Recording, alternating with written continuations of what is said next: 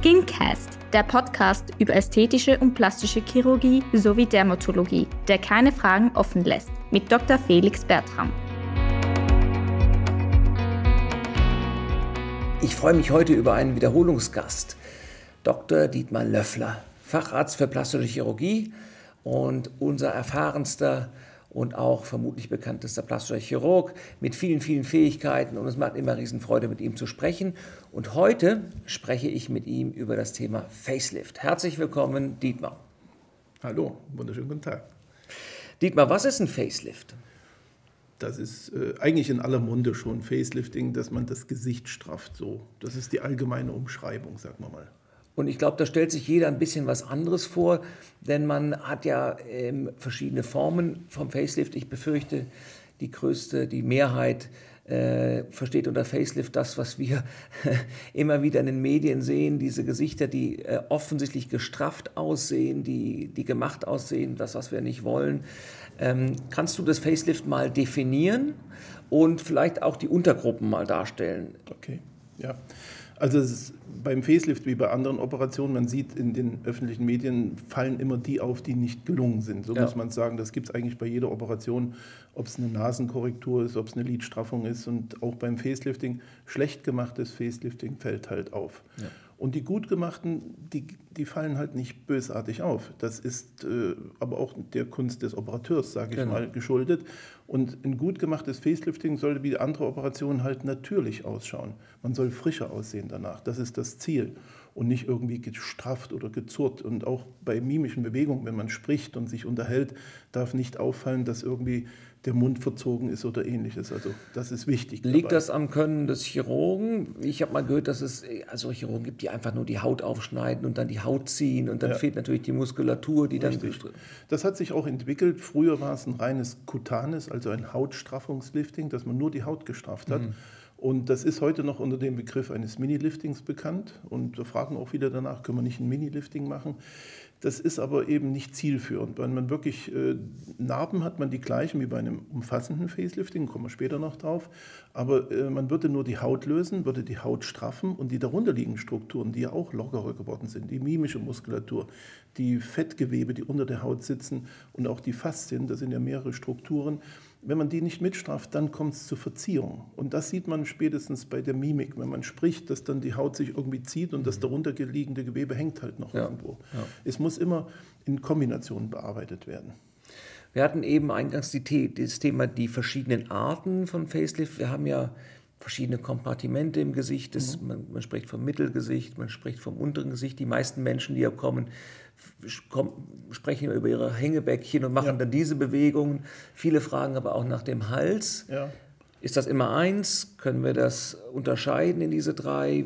Ja, also erstmal eine grobe Einteilung ist wirklich, dass man sagt, das reine Mini-Lifting, das kutane Lifting führen wir eigentlich kaum noch durch. Ja?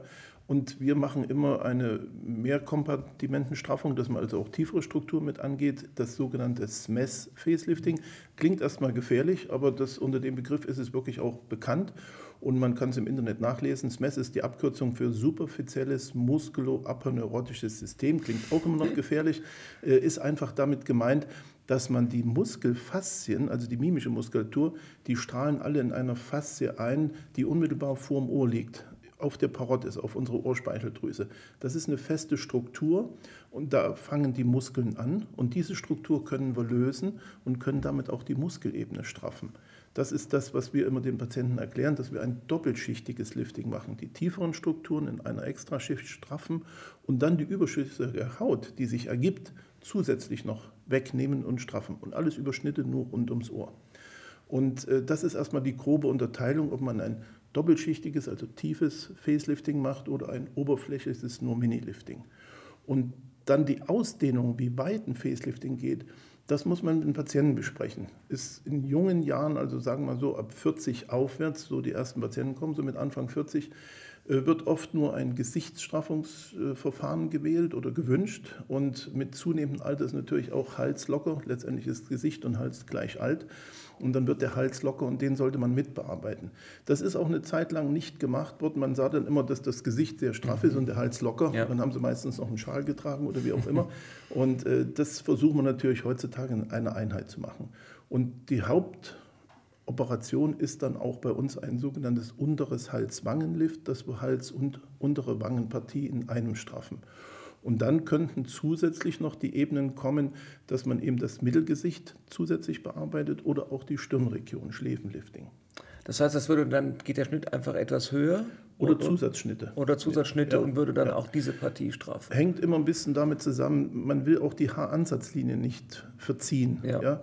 Das ist äh, auch oft ein Fehler und da fällt, fällt auch ein schlecht gemachtes Facelifting aus, wenn man, äh, auf, wenn man vorm Ohr einfach weiter in die Haarpartie nach oben geht mhm. und den Haaransatz, der irgendwie noch einen Teil des Ohres bedeckt, wenn man den mit nach oben zieht. Man könnte die Haut ziemlich weit hochziehen, aber dann ist das Ohr quasi frei mhm. und man hat nicht mehr den natürlichen Haaransatz. Ja. Und das fällt sofort auf. Die Leute sind dann oft, also wenn man diese Schnitttechnik bevorzugt, sind dann wirklich äh, hinterher nicht zufrieden damit und überlegen sogar, sich dann Haare transplantieren zu lassen, mhm. weil die fehlen ganz einfach. Mhm.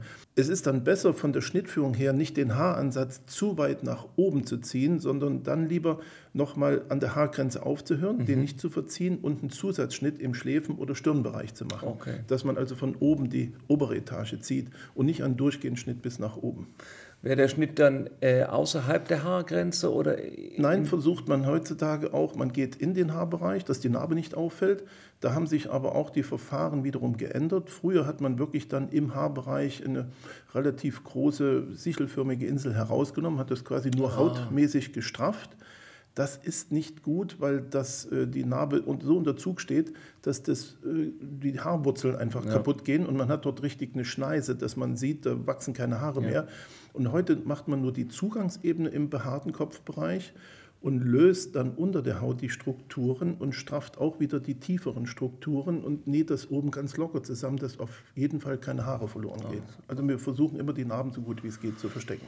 Also die Technik, die du jetzt beschreibst, die garantiert im Normalfall, sofern die OP dann auch normal verläuft und der Heilungsprozess normal verläuft, dass wir ein natürliches Ergebnis haben. Also dass man im, im gesellschaftlichen Umgang diesen dieses Facelift als solches nicht erkennt, sondern einfach wieder ein frisches Gesicht hat, äh, wo die hängenden Strukturen äh, ja. verschwunden sind. Also ist vor allen Dingen, dass die Jawline, der Halsansatz, die müssen wieder ja. normal ausschauen, dürfen nicht als Hängebäckchen, das ist ja, ja. so dieses Wort dafür, das dass man das hochzieht. So kommen auch die Patienten, die ziehen so Richtung genau. Ohr und sagen, so hätte ich es gern wieder. Ja.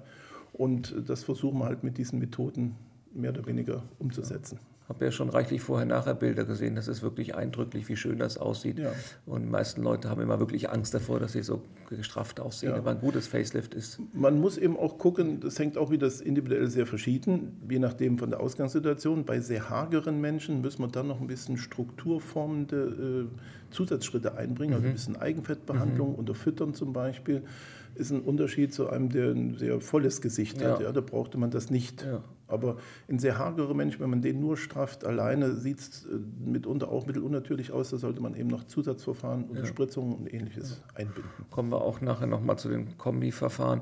Was, äh, ich werde ja als Dermatologe auch immer wieder mal angesprochen, auch wenn ich die OP nicht mache, aber die Patienten haben Fragen. Und wir haben jetzt eben über das Facelift gesprochen, dass man den Hals mitmacht. Aber ich habe immer wieder auch den Fall, dass Leute sagen, ja, kann man nur den Hals straffen. Mhm. Wie sieht es damit aus? Die Frage ist berechtigt, aber kriegen wir auch sehr oft, nicht ja. nur als Dermatologe, wir auch, dass die Leute kommen und sagen, mich stört nur der Hals. Ja. Und äh, da ist es so, es gibt Verfahren, beschriebene Verfahren werden auch noch von einigen durchgeführt. Der Hals fängt ja an zu hängen oder hängt dann in der Mittellinie. Ja. So, so ein Truthahnhals, sage ich mal. Und da gibt es Verfahren, dass man dort auch in der Mittellinie den Schnitt setzt. Die finde ich aber überhaupt nicht gut. Habe ich auch mal gesehen, finde ich auch nicht schön. Es ist so, dass man nicht gerade schneiden darf, also nicht eine gerade Linie, das würde zu narbigen Verziehungen führen. Man macht dann so eine Zickzacklinie, aber auch die ist sehr auffällig. Und insofern lehne ich diese Verfahren mit direktem Zugang zum Hals ab und man muss dann das seitliche Verfahren, wie bei einem Facelifting, Schnitt rund ums Ohr, und da ist es natürlich so, dass ich nicht alleine nur den Hals straffen kann. Wenn ich den Hals nach oben ziehe, gibt es automatisch auch Hautüberschuss ums Ohrläppchen ja. herum. Also es ist, auch wenn ich Patienten habe, die nur eine Halsstraffung haben wollen, haben die quasi als Zusatzprofit, dass ich die untere Wangenpartie quasi automatisch mitstraffe. Ja. Beim Hals ist es aber noch wichtig, dass man auch die Muskulatur strafft. Das ja. Platysma, das ist dieser Muskel, der direkt unter der Haut liegt. Brauchen wir Menschen eigentlich nicht. Der ist nicht für die Bewegung des Kopfes verantwortlich, ist aber ein sehr äh, großflächiger Muskel und der ist dafür verantwortlich, dass wir auch von im mittleren Bereich diese zwei Kanten haben. Also wenn der Hals lockerer wird, sieht man so zwei Hautkanten. Die werden auch teilweise mit Botox behandelt, dass ja. man den Muskel so ein bisschen dämpft an der Stelle. Und diese muss man in der Mitte wirklich wieder vereinigen. Man muss die zusammennähen, um okay. die muskuläre Grundlage, äh, sage ich mal, richtig wiederherzustellen. Und wie kommen wir da in die Mitte? Äh, Zugang ist erstmal von der Seite des Lösen und es gibt einen kleinen Zusatzschnitt so von zwei Zentimeter direkt okay. unter dem Kinn. Den sieht man nicht von vorn. Ja. Das ist wie wenn man mal als Kind aufs Kinn gefallen wäre, hätte man eine kleine Platzwunde und von dort aus würde dann innerlich die Muskulatur zusammengelegt. Ah, okay. Das wusste ich nicht. Das ist interessant.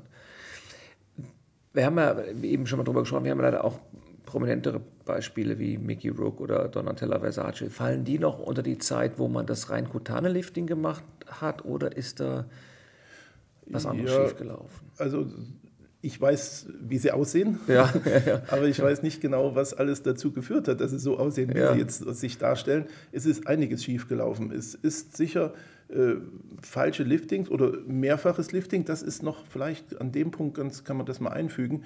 Wir sind in Europa hier etwas, äh, sage ich mal, vorsichtiger mit operativen Maßnahmen. Weltweit ist der Durchschnittsalter für das erste Facelifting bei 42 Jahren. Oh ja. Da denkt hier noch keiner dran, sich ja, überhaupt das machen zu lassen. Jung. Und das ist das Durchschnittsalter. Ja. Das heißt, in den USA, aber auch in Südamerika ist ein Eintrittsalter für das erste Facelifting sehr, sehr früh. Oh, okay. Und die halten natürlich ein gut gemachtes doppelschichtiges hält 12, 15 Jahre. Ja. Dann ist man aber mit Mitte 50. Kommen die wieder. Kommen die wieder mhm. und wollen das nächste haben. Das geht gerade noch gut, aber dann sind die ja mit Mitte 60 beim dritten. Ja? Und da fängt es dann an, problematisch zu werden, weil die Strukturen, die wir straffen, das muss man sich vorstellen. Gut, heutzutage gibt es auch keine Hosengummis mehr, aber es ist letztendlich so. Früher war es so, wenn die Hose lockerer wurde, wurde der Gummi gezogen ja. und einen Knoten reingemacht, ja. dann hielt das wieder. Das kann man ein-, zweimal machen, aber das dritte Mal nicht, dann ja. ist es nur noch ein Strick.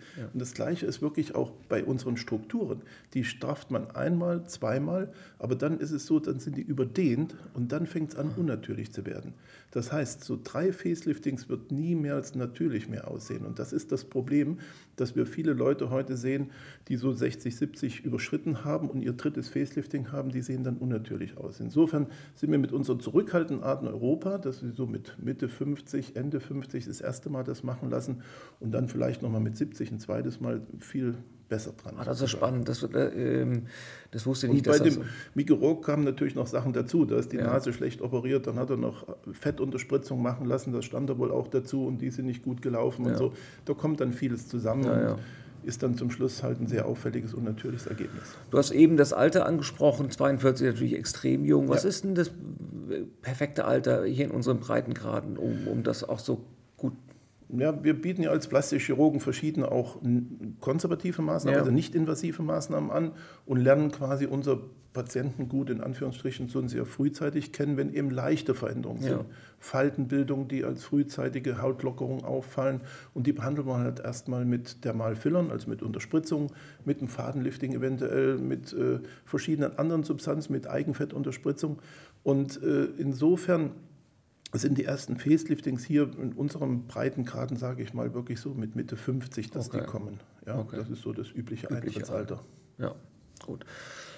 Und dann könnte es aber auch zum zweiten kommen, theoretisch. Weil der Prinzipiell ja. Ja, ja. ja gut. Ähm, du hattest eben schon angesprochen, ähm, das wirst du genauso oft erleben oder noch häufiger als ich, dass Leute äh, kommen, das Problem haben, Hängebäckchen fängt an zu schlaffeln und so äh, und ähm, wünschen natürlich, dass man es ohne Operation macht. Was für Möglichkeiten haben wir ohne Operation? Wo sind da unsere Limite? Ähm, man muss natürlich wissen, Botox und Hyaluronsäure können nicht sehr gut straffen. Äh, ja. Da kommen wir unsere Grenzen. Fadenlifting hatten wir genannt. Wer gibt Neues, gibt, als Neues gibt das Morpheus 8 oder 8. Ja. Ja. Führ uns doch mal rasch durch die Möglichkeiten. Also wir bieten bei uns in der Klinik hier dieses Morpheus 8 an. Das ist eine sehr gute Kombination. Das ist ein Mikroneedling mit Radiofrequenz kombiniert. Man kann auch Radiofrequenz als alleinige Behandlung machen, hat sich nicht so durchgesetzt. Die Kombination ist wirklich sehr gut. Und der Effekt ist einfach der, dass man mit dem Mikroneedling quasi in die Haut einsticht mit einer kleinen vorgefertigten Platte. Nicht viel, zwei, drei Millimeter ist das, die sind nur vier Millimeter lang, die Spitzen. Und sobald das, das ist vorgefertigtes Arbeitsablauf, sobald die Spitzen in der Haut drin sind, wird an den Spitzen ein Radiofrequenzstrom freigesetzt. Und der führt dazu, dass die kollagenelastischen Fasern erstmal eine Art Shrinking-Effekt, sie ziehen sich zusammen durch die Hitzeeinwirkung, das kann 60, 70 Grad sein. Und äh, das ist der Soforteffekt, dass man eine Straffung sieht und man induziert eine Hautneubildung. Das ist dann aber was, wo man auch geduldig warten muss. Der Effekt ist dann nicht nach zwei, drei Wochen zu sehen, sondern wirklich erst nach zwei, drei Monaten. Bis zu einem halben Jahr kann sich das nach so einer Radiofrequenzbehandlung noch verändern. Und das ist eine sehr gute Maßnahme, auch frühzeitig das zu machen, um eben, sage ich mal, ein Facelifting nach hinten rauszuschieben. Ja. Gerade auch für die Unterhals-, also für die Wangenpartie ist das eine sehr schöne Sache. Alternativ, wenn einem das mit den Nadeln nicht so gefällt, es kann übrigens in örtlicher Betäubung gemacht werden, mhm. also muss nicht irgendwie unterspritzt werden, sondern mit einer örtlichen Betäubungscreme ist sehr gut auszuhalten. Und man ist auch sofort wieder einsatzfähig. Am nächsten Tag ist an dem Tag eine leichte Rötung und am nächsten Tag ist man wieder einsatzfähig. Oder Lachgas. Lachgas auch. geht auch, haben wir auch bei uns, ja. richtig. Und alternativ zu diesem, wenn einem trotzdem die Nadeln nicht gefallen, gibt es die Uhl-Therapie. Ist okay. im Prinzip das Gleiche, dass man dort aber mit hochdosierten Ultraschall mhm. arbeitet, auch mit einer Sonde das auf die Haut aufbringt und wieder diesen Shrinking-Effekt erzeugt. Und äh, Ultherapie ist eben nur ein adjuvantes Verfahren ja. mit hochdosierten Ultraschall. Ja. Immer, es geht immer über Hitzeeinwirkung. Ja, ja, klar, ist logisch. So, und diese Maßnahmen sind wirklich sehr gut, äh, wenn man eine leicht beginnende Hautlockerung, sage ich mal, aufhalten will. Mhm. Zusätzlich gibt es natürlich dann noch in dem Fall äh, die PRB-Behandlung, dass wir also mit Eigenblut Unterspritzung machen und die, sage ich mal, Hautneubildung wieder ja. ein bisschen ankurbeln. Das ist bei uns auch eine übliche Behandlung, die wir damit einfließen lassen. Tiefere Falten werden mit Hyaluronsäure aufgefüllt. Botox ist eigentlich für die lockere Haut keine Behandlung. Also aber, aber, Hyaluronsäure kann auch nur die Falte auffüllen. Die Nicht, kann nur die Falte auffüllen. wird teilweise ja. propagiert, dass man durch Depots hier und da irgendwie Lifting-Effekt, aber ich glaube, das ist ich habe immer das Gefühl, erstmal muss man ein bisschen auch aufpassen, wie verteilst du das Hyaluron über die Jahre. Wenn mhm. du das zu viel kumulierst, wird, da gibt es dann auch schnell diese aufgeblasenen Gesichter. Und der Lifting-Effekt ist im Verhältnis zum Volumen, das man dann reingeben muss, finde ich immer. Ja. Man hat ja mal eine Zeit lang von dem Liquid Lift ja, gesprochen, genau. ja, dass man die Wangenpartie quasi aufpolstert und damit auch lockere Strukturen aus dem unteren Gesichtsbereich ja. anhebt, ja, weil man wie so ein Zelt da oben baut. Das ist auch, äh, oder sagen wir mal, wir führen es nicht so vordergründig durch, weil ich finde die Ergebnisse nicht so schön. Bin die sieht man übrigens auch sehr häufig so in Social Media, dass die Leute heutzutage richtig dicke Mittelgesichter haben mhm. und beim Lachen drückt es denen die Augen genau, zu. Weil gerade im Lachen haben sie dann plötzlich so Tennisbälle. Viel zu viel Material mhm. haben. Also Herr Klöckler ist dann Beispiel, was der alles im Gesicht hat, weiß ich nicht. Den habe ich mal getroffen auf einem Flugzeug ja, zurück aus das, Südafrika. Das ist Eigenfett, was er regelmäßig sich einspritzen lässt oder eben auch Hyaluronsäure zusätzlich. Egal, man muss eben mit den Füllstoffen vorsichtig sein, dass die normale Gesichtskontur nicht ja. kaputt geht ja. eigentlich. Ja und Botox äh, entspannten Muskel. Also das, da kann man kaum Lifting-Effekte mit erreichen. Vielleicht Lifting ein bisschen ums nur Auge. Für die Augenbraue, da ja. ist Botox einsetzbar, genau. aber auch nur um ein, zwei Millimeter. Man sollte zurückhaltend sein, das ja. hebt nicht das Gesicht total an. Und Botox ist höchstens noch in der Hautalterung äh, einzusetzen, im Halsbereich für diese Platysma-Vorderkanten, wenn man diese ja. zwei Stränge hier sieht. Das kann man ein bisschen mildern durch eine Botox-Spritze. Das sind aber die zwei einzigen, wenn man über die Hautalterung spricht. Wenn wir nochmal, wir kommen gleich nochmal zu den Maßnahmen zurück. Wir waren jetzt bei Botox Filler am Hals. Ich bin leider auch schon ein Opfer dieser Entwicklung. Hier gibt es diese Querfalten. Mhm. Die erreiche ich ja mit jeglicher Lifting-Maßnahme eher weniger. Wie willst du die behandeln? Was haben wir hier für Möglichkeiten, diese Querfalten im Halsbereich zu verbessern. Vielleicht auch im Dekolleté geht ja manchmal dann ja, auch nicht. Es ist dort vieles versucht worden über die letzten Jahrzehnte und es ist einiges, was total schief gelaufen ist. Also ja. ich kann warnen, das sollte man nicht mit Laser behandeln.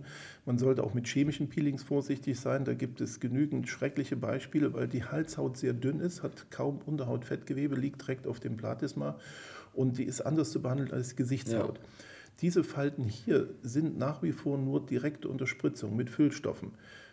wenn man nicht Hyaluronsäure nehmen will, weil die neigt durch die, äh, durch die Wasseranziehung, die die Hyaluronsäure ausübt, also diesen hydrophilen Effekt, äh, oft sehr knubbelig und dann hat man wie so eine Perlschnurkette unter der Haut.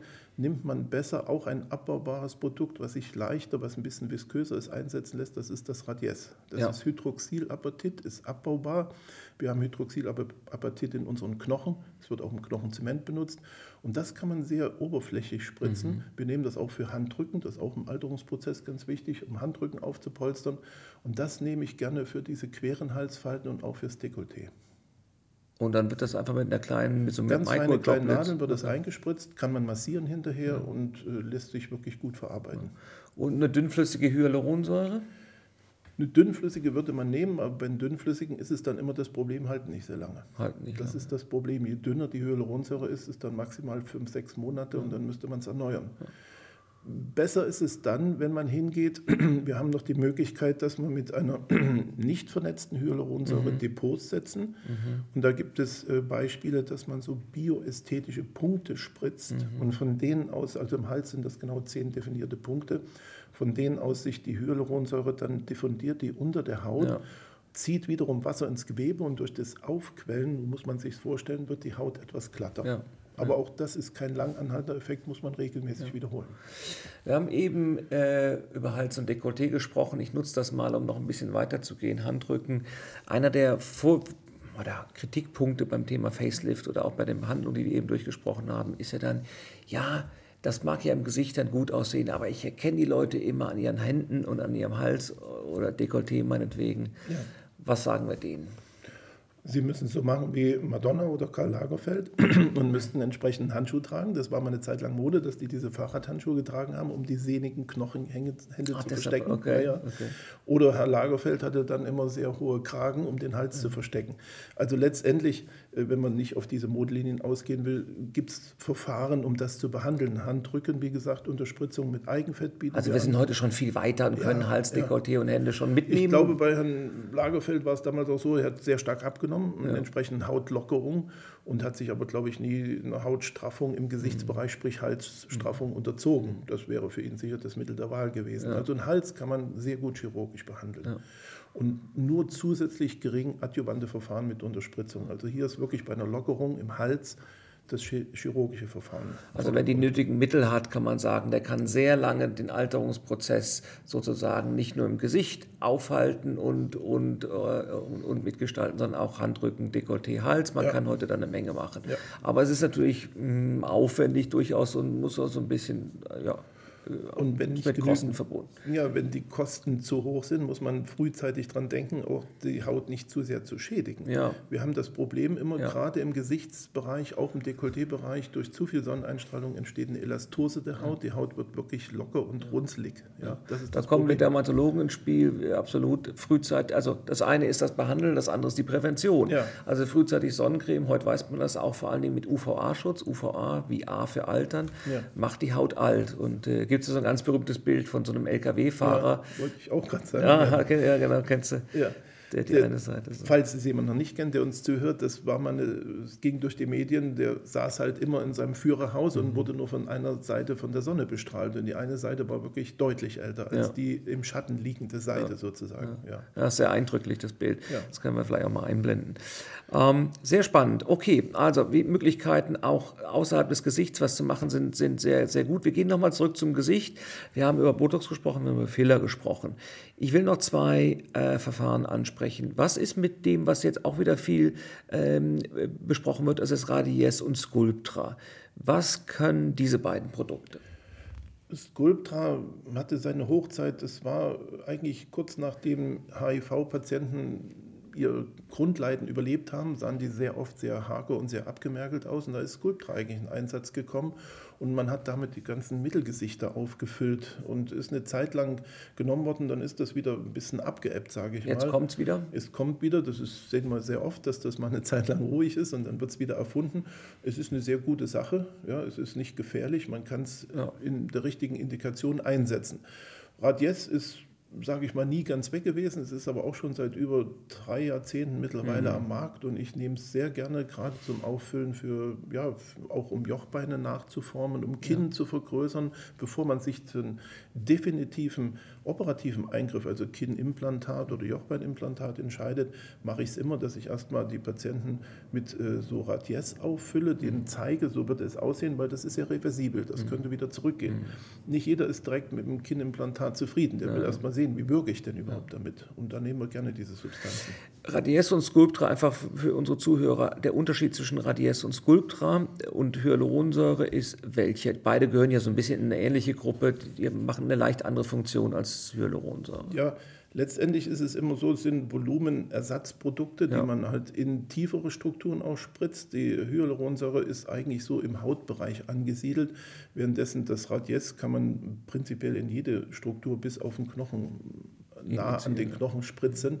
Und äh, das äh, Sculptra kenne ich eigentlich so vorwiegend im Mittelgesichtsbereich ja. Anwendung, dass man es dort in den Weichteilen benutzt. Und es ist in der Konsistenz her etwas angenehmer, es ist weicher, als wenn man gleiche Mengen an Hyaluronsäure einbringen ja. würde. Das ist der Vorteil. Gut. Und es stimuliert, soweit ich weiß, auch noch Kollagen-Elastinsynthese. Das wird auch dem Radies nachgesagt. Ja. Also, gibt genau, auch, unter, ja. auch Untersuchungen und äh, wenn man das so fächerförmig einspritzt, also kann man quasi auch eine gewisse Gewebeanzüchtung damit machen. Ja, ja.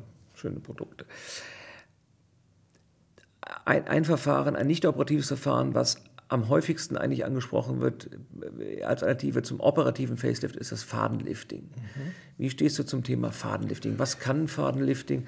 Auch hier oft das Gefühl bei unseren Patienten und Kunden, dass das äh, eine Alternative zur OP ist. Ist halt leider, ich mache es mal ganz einfach und sage, alles, was sehr einfach erscheint, kann halt am Ende, ist schön und ist gut, aber, aber wir können keine Wunder bewirken. Das, ja, äh, ja wer, wer, viel erreichen will, muss in der Regel auch ähm, ein, zwei Schritte weitergehen als das, das was man. Also sagen wir so, Fadenlifting hat seine Berechtigung zum entsprechenden Zeitpunkt. Ja. Wenn eine leichte Hautlockung da ist, kann man alternativ zu den schon angesprochenen Verfahren, also ich würde wahrscheinlich trotzdem eher äh, ein, eine Radiofrequenztherapie durchführen, als ein mhm. Fadenlifting ja. zu nehmen. Aber man könnte quasi bei leichten Hautlockungen das Fadenlifting durchaus empfehlen. Es gibt heutzutage sehr gute Verfahren da und auch sehr gute Materialien. Bleibt immer ein gewisses Restrisiko.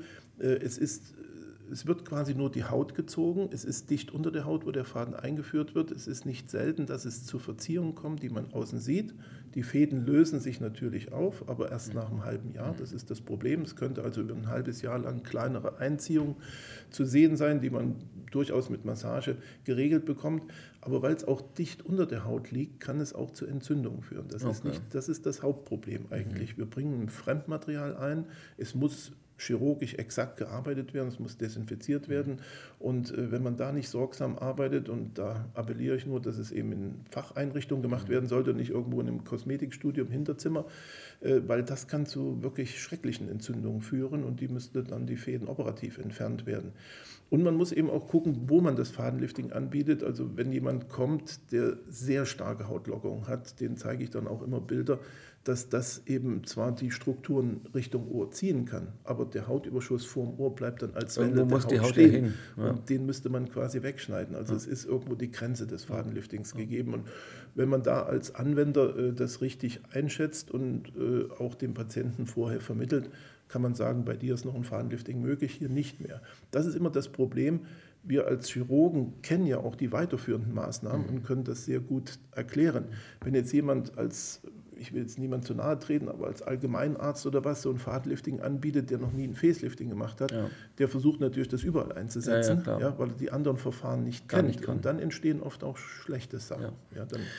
das ist ja auch äh, eins der, der, der Gründe, warum es geht mit so so viele Disziplinen hier vereint, die alle auch ihre ästhetischen An Touchpoints haben, wie man sagt, damit wir wirklich nicht gezwungen sind, irgendwas weiterzuführen, weil wir nichts anderes können, sondern wenn wir Dermatologen unsere Grenzen kommen mit Laser, was auch immer, haben wir auch euch plastische Chirurgen, die dann äh, die entsprechende Antwort haben. Umgekehrt im Übrigen natürlich auch könnt ihr mit den Dermatologen gut zusammenarbeiten.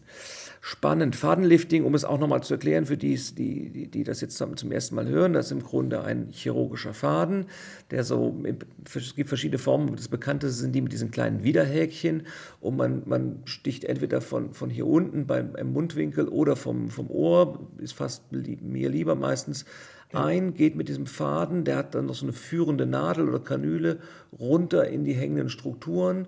Dann zieht man diese Kanüle raus, der Faden bleibt in derweil in dieser richtigen Hautstruktur stecken. Man muss auch wissen, welche Tiefe. Man geht man zu tief, ist man im Fettgewebe, hat es keine Zugkraft, geht man es oberflächlich, sieht man das an der Haut. Das ist so ein bisschen das Tricky am Fadenlift.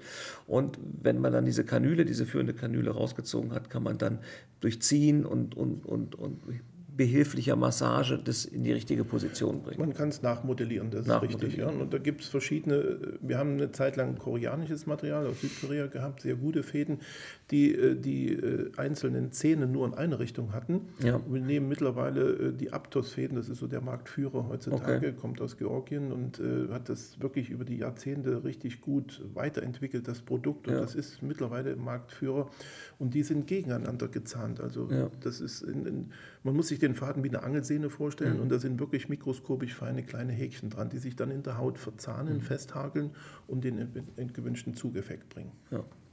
Und dann löst das sich, irgendwann hat wieder das resorbierbares Material, löst er sich löst sich ja. auf. Man muss sagen, es ist aber eine Zeit lang durch den Faden in der neuen Struktur gehalten. Die ja. Natur ver, verwächst in der neuen Position ja. sozusagen. Und der Effekt ist nicht nach Auflösen des Fadens nach einem halben Jahr weg, sondern man spricht beim Fadenlifting von einem Effekt so nachhaltig von anderthalb bis zwei Jahren. Könnte das aber nach der Zeit wiederholen. Ja. Und der zweite Effekt ist, dass, dass dieses resorbierbare Fadenmaterial halt auch wieder die Kollagen-Elastinsynthese anregt, weil es wird in der Regel so umbaut, während es dann abgebaut ja. wird. Und das hat eventuell auch nochmal einen positiven. Ist auch die neueste Entwicklung in diese Richtung, dass die äh, Fäden dann mit Hyaluronsäure mehr oder weniger äh, ah, ja. überzogen sind. Ah, sogar. Ja, okay. Ganz ah, neu. Gut, dann bin ich mal gespannt, ob sich das durchsetzt. Gehen wir nochmal schnell zurück zum Facelift, was unser Hauptthema heute ist. Ähm, Gibt es Unterschiede zwischen Mann und Frau? Prinzipiell nicht von der inneren, also sage ich mal von der chirurgischen Vorgehensweise unterscheidet sich nur in der Schnittführungstechnik. Das ja. liegt am Haarwuchs des Mannes. Wir haben die Barthaare und wir mhm. haben halt diese sogenannten Koteletten, also Verbindungen Richtung Kopfhaar. Und äh, die sind halt, der Bartwuchs ist da entsprechend stark und man muss sich ja jeden Tag oder jeden zweiten Tag rasieren. Das ist bei Frauen natürlich nicht so. Da ist die Wange frei und das heißt, ich kann bei einer Frau den Schnitt wirklich exakt ums Ohr herum führen und die Narbe so nah am Ohr so gut verstecken, dass man die wirklich mit der Lupe suchen müsste. Mhm. Währenddessen beim Mann muss ich so eine kleine Schutzzone vorm Ohr schneiden. Mhm. Also ich gehe fast einen Zentimeter vor das Ohr weil ich, sonst würde ich ja später, wenn ich die Narbe ebenso nah ans Ohr ziehe, dann müsst, wachsen dem die Haare aus ja. dem Ohr und er kann sich dort gar nicht mehr rasieren. Ja. Das ist der einzige Unterschied, dass ich vor dem Ohr die Narbe ein bisschen weiter ins Gesicht setze. Das äh, kaschieren die Patienten, die Männer dann am Anfang, dass sie sich mal so ein Drei-Tage-Bad stehen ja. lassen, solange die Narbe etwas gerötet ist und, und später äh, ist die Narbe dann auch so blass, dass sie nicht auffällt. Und der nächste Unterschied ist entsprechend, wenn der Hals sehr locker ist, ziehe ich mitunter die Bartbehaarung bis hinters Ohr. Man mhm. muss sich dann später auch hinterm Ohr rasieren ja. oder könnte notwendigenfalls, weil es will keiner haben, die Haare mit dem Laser mehr ja. oder weniger für immer dauerhaft entfernen. entfernen. Das, sind all, das war alles ein Unterschied. Das ist im Prinzip alles. Ja. Was sind äh, die, die, die, die Heilungszeiten beim Facelift? Was, wie läuft das ab? Also da, gehen wir, fangen wir doch mal an. Patient hat sich dafür entschieden. Erste Frage, wird das in Vollnarkose oder örtlicher Betäubung gemacht? Da wir immer so ein zweischichtiges Lifting dem Patienten empfehlen und eigentlich niemals dieses Mini-Lifting, also es würde wird bei uns eigentlich nicht durchgeführt, machen wir es auch immer gerne in Narkose. Die OPs dauern nämlich bei diesem zweischichtigen Lifting doch drei bis vier Stunden. Das ah, ist ja. eine lange Zeit. Und das in alleinige örtliche Betäubung ist für einen Patienten sehr unangenehm. Gerade auch, wenn man den Hals noch mitstraffen würde. Mhm. Man müsste so viel unterspritzen, würde die Gewebe aber durch diese Menge an Lokalanästhesie auch derart aufblähen, dass man sie gar nicht straffen kann. Okay, ja, okay. Also das widerspricht sich. Und wir machen es dann in der Narkose. Es ist aber eine sehr schonende Narkose. Also es ist ein Narkosearzt zugegen, der sich um den Patienten kümmert. Aber das sind nicht so tiefe Narkosen, die man braucht, wenn man im Herz oder ja. im Bauchraum arbeitet. Ja. Also eine sehr gut äh, Narkose, die der Patient sehr gut verträgt. Und äh, ja, die Patienten bleiben dann auch die erste Nacht bei uns, mhm. aber eine Nacht ist ausreichend. In dem Zusammenhang ganz wichtig, es tut auch nicht weh, so eine Facelift-Operation. Okay. Man hat immer Angst, so große Wundflächen und es tut weh. Es ist eher die erste Zeit sogar etwas abgeschwächt, weil durch die Hautlösung, die wir machen, gehen ja auch kleine Nervenfasern erstmal zeitweise kaputt. Die stellen ihre Arbeit ein. Es ist also rund ums Ohr ein bisschen taub. Es ist etwas abgeschwächte Berührungsempfindung, dadurch aber auch keine Schmerzwahrnehmung. Und das erholt sich wieder, die Nerven wachsen in die Gebiete wieder ein und die, äh, dadurch ist nach einer gewissen Zeit normale Sensibilität wieder da, weil wir kennen auch die Hauptnerven, die zum Beispiel unser Ohr sensibel versorgen, die wissen, wo wir die anatomisch liegen und schützen die auch entsprechend, sodass also langanhaltende Sensibilitätsstörungen nicht auftreten können. Aber in der ersten Zeit ist es eben eine Schutzzone, dass es auch nicht so weh tut. Was die Patienten merken, ist eventuell ein Spannungseffekt. Das muss man schon, also es ist etwas äh, wie, ein, wie, ein, Spannungsgefühl, wenn man spricht und, und isst und so weiter. Für wie lange? Für die ersten Tage, bis man sich daran gewöhnt. Ich sage immer so eine Woche circa. Weil es ist ja folgendes, wir straffen die Gewebe, das ist ja eh schon eng genug und dann schwillt es aber gerne an. Ja, klar. Und die Schwellung in den, sage ich mal, gestrafften Gewebe führt dann zu so einer Art Spannungsgefühl, was unbekannt ist. Vorher war es ja alles locker ja, ja. und dann ist es eben eng. Das versuchen wir auch, dass die Schwellung nicht so stark ist. Wir Patienten kriegen für die erste Zeit so eine Art Gesichtsmaske, die ein bisschen als Kompressionsmaske fungiert, diese aber auch nur nachts tragen müssen. Tagsüber können sie ohne Maske rumlaufen. Und wir versuchen mit abschwellenden Medikamenten, gibt es sehr gut, das Bromelain, das mhm. ist Ananasextrakt, das nimmt man auch in der Mundkiefer-Gesichtschirurgie, dass man die Schwellung gar nicht so stark werden lässt und dann mit Lymphdrainage die vorhandene Schwellung wegbekommt. Ja. Das ist eigentlich so, dass wir über die ersten Tage uns hinweghelfen, wo es vielleicht ein bisschen unangenehm wegen des Spannungsgefühls ist. Aber richtige Schmerzen in dem Sinn hat man nicht. Und insofern, was die Erholungszeit betrifft, wir sagen immer, eine Nacht nach der OP ist ausreichend, dann mhm. kann der Patient nach Hause. Könnte rein theoretisch auch mit dem eigenen Kfz nach Hause fahren, mhm. weil da ist dann die Narkose eh schon wieder abgeklungen. Und das zeigt eigentlich schon, dass er schnell wieder einsatzfähig ist. Mhm. Aber er ist natürlich die ersten paar Tage auffällig wegen A, Schwellung und B auch eventuell die Nahtführung so vorm Ohr, gucken manche kleine Eckpunkte, die Fäden heraus, das fällt schon auf. Also man, wir sagen immer, Umschwellungsphase, eventuell auch ein bisschen Bluterguss, was entstehen kann und Fäden, die herausgucken können, sollte man so eine Zeit von zwei Wochen einplanen, wo man sich mal von wichtigen gesellschaftlichen Ereignissen okay. zurückhält. Und danach sieht man wieder. Man könnte in der Zeit um das ganz klar zu sagen, man kann in der Zeit sich schon ganz normal bewegen, man kann spazieren gehen, man kann seinen Hund ausführen, man kann auch Einkäufe machen, wenn man da, was weiß ich, ein bisschen eine Kopfbedeckung trägt ja. oder was. Also man ist nicht äh, zwei Wochen lang ganz out of ja. order. Man kann ein normales Leben führen, aber ich würde eben was weiß ich, wenn ich berufstätig bin, nicht gerade ins Büro gehen, weil da wirklich jeder fragt, was hast du was gemacht? gemacht? Ja. Ja, Aber man ist nach den zwei Wochen dann wieder einsatzfähig. Wann werden die Fäden gezogen? Wir nehmen heute äh, größtenteils auch auflösbare Fäden, die also in der Haut drin bleiben und sich selber auflösen, okay. die nicht gezogen werden müssen. Aber ein Teil, gerade vorm Ohr, um eine ganz feine Narbe zu garantieren, sind dann doch die oberste Hautschicht, der letzte Naht sozusagen, ist dann ein auf, äh, nicht auflösbarer Faden, den wir so in der ersten Zeit nach acht bis zehn Tagen ziehen. Okay, okay, spannend gibt es gute, sinnvolle Kombinationen. Wir haben ja schon ein paar Maßnahmen besprochen, die man, die, die man schon mal vor einem Facelift machen kann. Gibt es aber Kombinationen, die sinnvoll sind? Ich denke, zum Beispiel, was ich mich frage, viele haben ja, die dann in dem Alter sind und einen Facelift nötig haben, zum Beispiel um den Mund herum solche sagt man das so, also Raucherfältchen nennen wir ja. das mal oder, oder, oder Tabaksbeutel. Den Barcode auf der Oberlippe. Barcode, genau.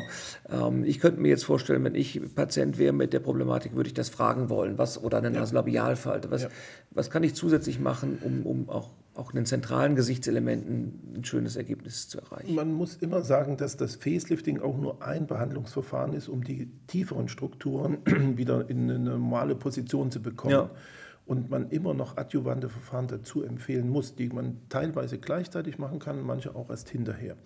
Und während der OP bietet sich natürlich an, Unterspritzungen zu machen, gerade weil das Facelifting reicht nur bis zur sogenannten Nasolabial-Mundwinkelfalte, also der Mundbereich selber, der mittlere Bereich wird durch das Facelifting nicht irgendwie mhm. tangiert, darf gar nicht sein. Mhm. Ich kann da nicht so sehr ziehen, dass das da oben glatt wird, da würden ja die ja, Mundwinkel am Ohrläppchen sein, das geht nicht. Also man muss zusätzlich was machen und eine Unterspritzung während der OP bietet sich an, machen wir auch. Okay. Zusätzliche Verfahren, die wir gerne kombinieren, ist zum Beispiel dann eben auch, wenn es notwendig ist, eine Lidstraffung. Ja. Das macht Sinn. Weil kann man beides zusammen machen. Das kann man zusammen machen. Ja.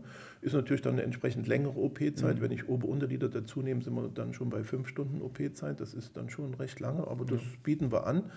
Äh, weitere äh, Kombinationen sind dann noch, dass wir auch Eigenfettbehandlungen mitmachen mhm. während dieser ganzen Sache, also während des Faceliftings, dass wir Mittelgesicht mit Eigenfett etwas unterspritzen. Also auch Nasolabialfall, Nasolabialfall Tränenrinne richtig, und Augen, ja. Augenringen könnte man alles auch zusätzlich verbessern. Und wir haben es mitunter auch, dass wir sehr schwergewichtige Patienten haben, die haben dann entsprechend einen Fetthals. Den muss mhm. man vorher erstmal absaugen, bevor man ihn strafft. Ah, das ist eine spannende Frage. Ja. Kann man auch sonst diese Hängebäckchen und so, kann man das auch theoretisch mit Liposuktion weiter verbessern? Wenn Prinzipiell ja, ist aber auch wieder vom Alter des Patienten abhängig. Also wenn jemand, sage ich mal, so mit 40 bis Anfang 50 kommt und hat etwas Hängebäckchen und auch sonst ein fülliges Gesicht, kann ich mit einer Liposuktion Fett gezielt wegnehmen, kann die Hängebäckchen mildern. Die Haut bildet sich dort noch zurück. Das ist aber wirklich dann ab über 50 oder 60 nicht mehr zielführend, weil die Haut dann einfach nicht mehr sich zurückbildet und hängt, wenn ich das ja, Fett rausnehme. Ja. Ich würde mal so sagen, Fett hat auch einen gewissen schützenden Effekt. Mhm. Ja? Also wenn einer ein bisschen feister im Gesicht ist, wird er nie Falten entwickeln. Ja, ja? Und stimmt. warum soll ich denen das Fett wegsaugen dann? Ja. ja. Aber man kann wirklich gezielt eine Gesichtskonturierung machen, wenn Hängebäckchen da sind, ein bisschen Doppelkinn da ist, dann kann man das wirklich mit Absaugung machen, aber bis zu einer gewissen Altersgrenze. Ja. Hat das Facelift besondere Risiken, die, die über den normalen OP-Risiken wie Blutung, Nachblutung, Infektion und so? Äh, ja, also die sollten wir klären umfassend auf, erzählen das äh, dem Patienten und es gibt natürlich wichtige Strukturen, die wir kennen müssen und schützen müssen. Das ist der Facialisnerv, das ist mhm. der Nerv, der die ganze mimische Muskulatur beeinflusst. Der teilt sich in der Loge der Ohrspeicheldrüse in fünf Hauptäste, ist aber dort noch sehr in der Tiefe. Da kommen wir mit unseren operativen Maßnahmen nicht dran aber der geht weiter vor ins Gesicht, dann kommt er immer oberflächlicher, geht aber zum Glück von hinten an die Muskulatur heran, dieser Nerv. Und unsere Schicht, wo wir präparieren, ist Haut, dann kommt Fettschicht und dann kommt die Muskelebene und wir trennen quasi Haut-Fettschicht von der Muskelebene. Mhm. Und wenn man diese Präparationsebenen einhält und quasi außerhalb der Muskulatur bleibt, auf der Muskeloberfläche präpariert und der Nerv kommt ja von hinten ran, kann man ihn nie verletzen. Okay. Und das ist wichtig, dass man diese Präparationsebene wirklich bei jedem Schritt beibehält und dann ist keine Gefahr für den Nerv. Und das ist natürlich, man muss sauber arbeiten, man muss gucken, wenn kleine Blutungen auftreten, die sofort zu stillen, dass ja. man die Übersicht bewahrt. Ja. ja. Und wenn man das alles sorgsam macht und eine gewisse Erfahrung hat, dann ist der Nerv auch sicher und Super. safe. Das ist wichtig. Und ich habe toi toi toi noch nie einen Nerv verletzt bei über 2000 Faceliftings und das ist eigentlich gut, gut, aber man muss sehr sauber und sehr exakt arbeiten. Die. Gefahr ist schon gegeben. Da verlernt ihr plastische Chirurgen ja auch die Anatomie so in- und auswendig. Genau. Und dann kommt die Erfahrung hinzu, die ja. du ja reichlich hast. Ja. Meine letzte Frage: Was muss ich an Kosten rechnen für ein Facelift? Das ist ja doch eine lange OP mit Übernachtung, Vorberatung sind alle inkludiert, die Nachbetreuung ist inkludiert. Ja, also wir geben immer einen Gesamtpreis an, mhm. das ist auch wichtig. Und wenn wir jetzt mal von dem Hauptlifting, was wir anbieten, das ist das untere Halswangenlifting, das ist also das, was am meisten gefragt wird, um die Jawline zu bearbeiten, um den Hals mitzubearbeiten, weil wie gesagt, das sind beide Strukturen, die locker werden. Jawline ist diese Kieferkante, falls, ja. falls das äh, ja. niemandem nicht, nicht, nicht bekannt ist. Okay. Liegen wir alles zusammen, wie du es gesagt mhm. hast, mit Narkosekosten, mit Übernachtung, mit sämtlichen Nachbetreuungen. Und die Nachbetreuung zieht sich mindestens ein halbes Jahr hin, mhm. wo wir in regelmäßigen Abständen Patienten sehen, sind wir bei 15.000 Schweizer Franken. Ja. Und wenn zusätzliche Eingriffe dazukommen, also sprich ein, eine Lidstraffung, die ist natürlich, hat ihren eigenen Preis oder eben auch Unterspritzungsmaterialien, dann kommt noch ein bisschen was oben drauf. So weiter, ja. Aber es ist mal eine Größenordnung, die ja. gut verständlich ist. Lieber Dietmar, vielen Dank. Äh, wir sind schon zum Ende gekommen. Es war sehr spannend, sehr lehrreich. Und äh, ich freue mich auf den nächsten Podcast. Vielen Dank. Danke, Danke fürs dir. Interesse. Danke. Schön wart ihr bei dieser Folge dabei. Falls ihr jetzt noch mehr zum Thema wissen wollt, dann geht doch auf unsere Website skinmed.ch. Aber auch auf unserem Instagram-Kanal findet ihr spannende Informationen zu unseren Behandlungen und Einblick in den Klinikalltag. Die direkten Links findet ihr in den Show Notes. Ich freue mich, wenn ihr bei der nächsten Skincast-Folge wieder einschaltet. Bis bald, euer Felix Bertram.